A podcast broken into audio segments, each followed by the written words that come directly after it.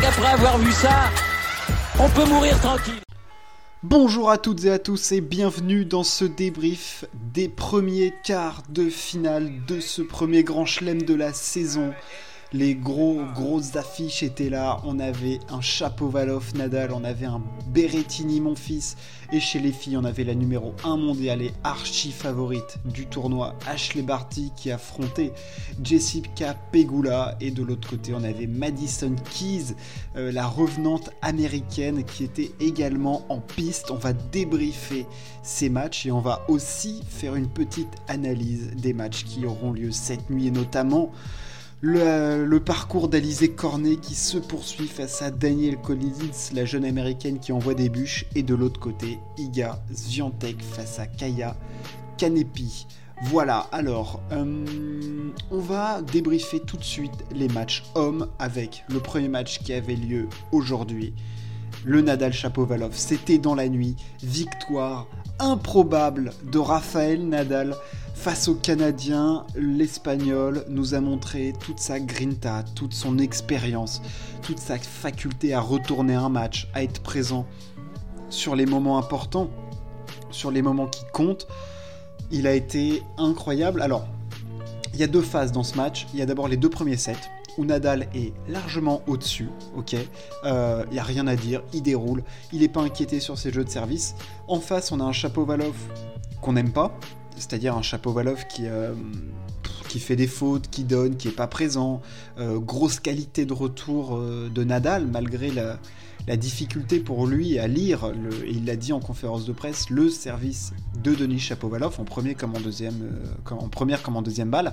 on l'a souvent vu se faire prendre sur des reprises d'appui sur les services. Euh, deux sets dominés par Rafa, où il y a, bon, bah voilà, on se dit que ça va dérouler. Il a des petites opportunités de, pouvoir passer devant dans le troisième, il les fait pas.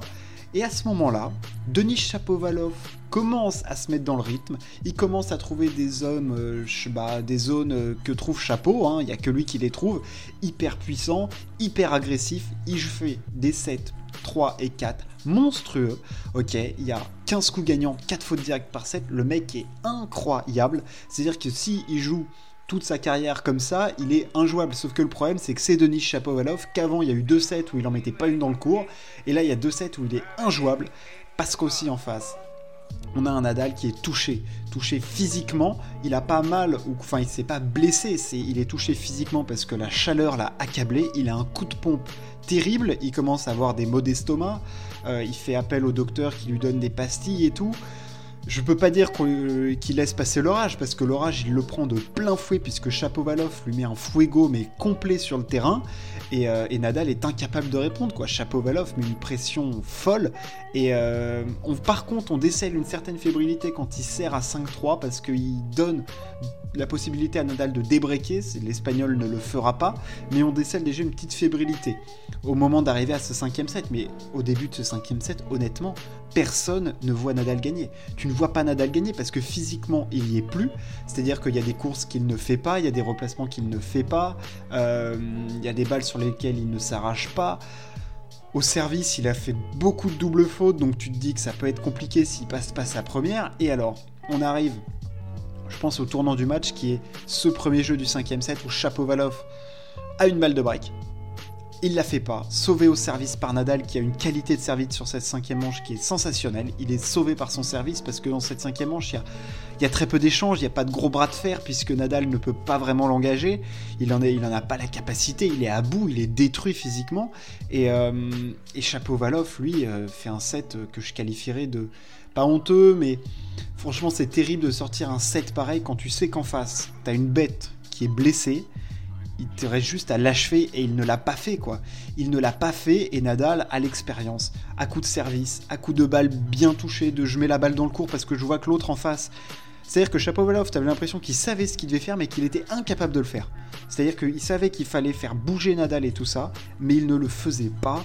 Il, craquait dans les échanges et. Euh, c'est Nadal qui est fini par s'imposer, au final, dans ce cinquième set, euh, au bout de 4 heures sur un truc, mais improbable. C'est improbable qu'il finisse par gagner ce match. Enfin, quand tu vois le déroulé des deux premiers sets, tu dis que oui, c'est normal qu'il le gagne, mais quand tu vois le trou physique dans lequel il est, dans cette milieu troisième, quatrième, cinquième manche, mais c'est improbable qu'il gagne ce match. C'est fou. C'est limite de la faute professionnelle pour Chapovalov, quoi. Mais c'est encore une fois toute l'expérience, tout le métier, tout le savoir-faire de Nadal dans ces moments-là, de se reconcentrer, d'être focus juste sur ce qui est important, c'est-à-dire passer les premières quand il le faut, jouer les coups justes, jouer les bonnes zones sans trop de risques, parce qu'en face, tu sais qu'il va en prendre et qu'il peut craquer, surtout quand il est sous tension. Et voilà, et j'avais émis des doutes hier quant à la capacité de Chapovalov à tenir dans les moments sous pression, et il ne l'a pas fait. C'est-à-dire que dès que ça s'est tendu, il a fait des fautes. On l'a vu au jeu à 5-3 dans le quatrième et on l'a vu dans le cinquième. Pour donner le break à Nadal, il fait une double, trois fautes directes. Bah ouais, mais ça pardonne pas au bout d'un moment parce que même si Nadal, ok, il est pas au top du tout. Euh, bah ouais, mais dans un cinquième set, Rafa, il a l'odeur du sang, si tu veux, il va te mordre, il va pas te lâcher, quoi. Enfin, une fois qu'il t'a au cou, c'est fini. Nadal se qualifie donc pour une septième demi-finale à l'Open d'Australie. Euh, il en a perdu, oui, c'est sa septième, je crois bien. Euh, il en a perdu une. C'était face à Joe Tsonga. À voir, il affrontera Matteo Berrettini qui lui s'est offert aussi en 5-7 le scalp de Gaël Monfils. Euh, j'ai envie de dire que c'est un éternel recommencement pour mon fils. C'est toujours le même scénario. Euh, alors évidemment, on peut à la fois avoir des regrets sur ce match, mais moi, je dirais que il y en a pas vraiment parce que si on m'avait dit que mon fils, si on m'avait dit il y a un mois, tu sais quoi, mon fils, il va faire quart euh, à l'Open d'Australie, puis il fera un match en 5-7 face à Berrettini. Je dis arrête, déjà si mon fils il fait troisième tour, c'est brillant. Il fait un quart de finale.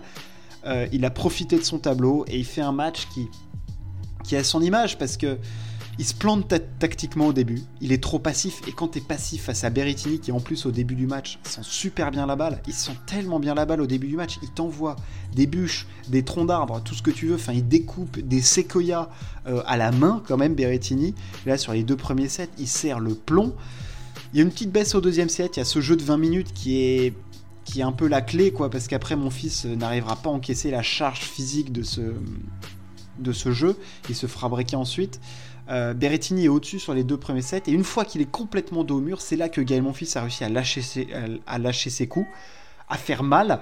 Il a, il a pris sa ligne de fond de cours, et Berrettini a semblé avoir zéro solution, être un petit peu à bout physiquement, et on arrive dans ce cinquième set, un peu comme Chapovalov, le scénario c'est le même en fait. Le mec c'est dos au mur qu'il arrive à le plus lâcher ses coups, mais quand il faut repasser devant, c'est-à-dire que quand il se rend compte que ça y est, il peut enfin à de nouveau gagner le match, mentalement, il n'est pas prêt parce que il joue pas assez de matchs comme ça. Euh, on l'a dit hier, euh, depuis 2014, il n'a pas battu un top 10 en Grand Chelem. Et au final, c'est Berrettini qui s'en sort. Gros matcheur, Berrettini, dans un match de quasiment 4 heures aussi. Gros combat. Euh, c'est frustrant et à la fois oui et non, parce qu'au fond, tu perds face au 7 mondial qui, dans les grands chelems depuis un an, ne perd que face à Djokovic, quand même, globalement.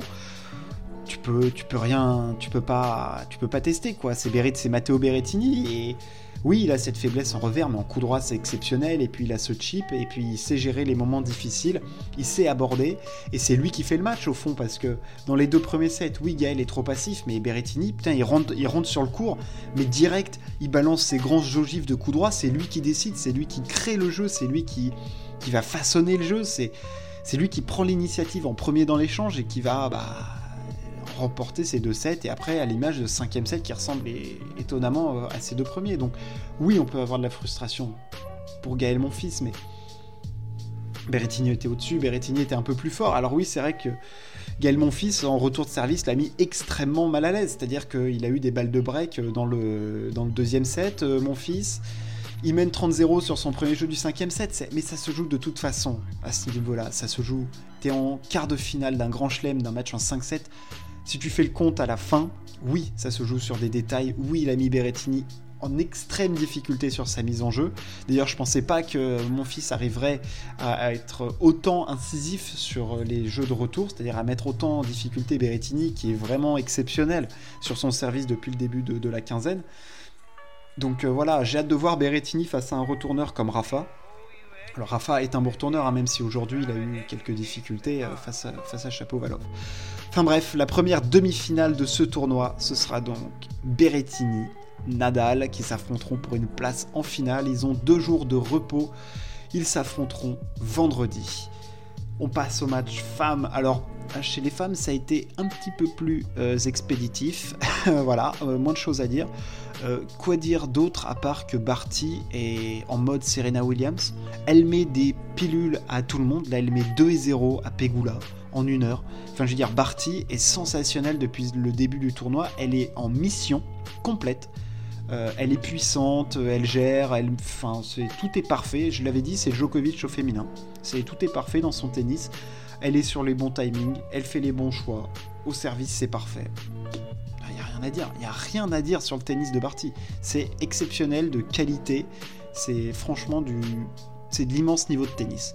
Et elle affrontera une revenante, une Madison Keys, euh, qui a explosé Barbara Krejcikova. Alors ça aussi, ça, fallait le... Voilà, alors, Keys est dangereuse, hein. sa puissance, quand elle est lancée, Madison Keys, c'est extrêmement dangereux.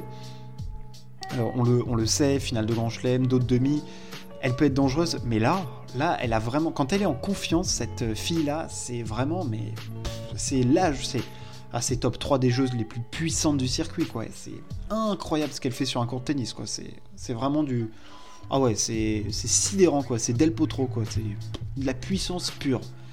On va faire maintenant une petite analyse des matchs hommes pour ces quarts de finale. Alors, on a donc Sinner Tsitsipas et Félix face à Danil Medvedev. Alors, le Félix Danil, on l'attendait. Un remake de la demi de l'US Open euh, entre les deux, où Félix avait pas démérité, mais était quand même un petit ton en dessous. Il y avait ce deuxième set où il était devant, où il a servi pour, euh, pour le match.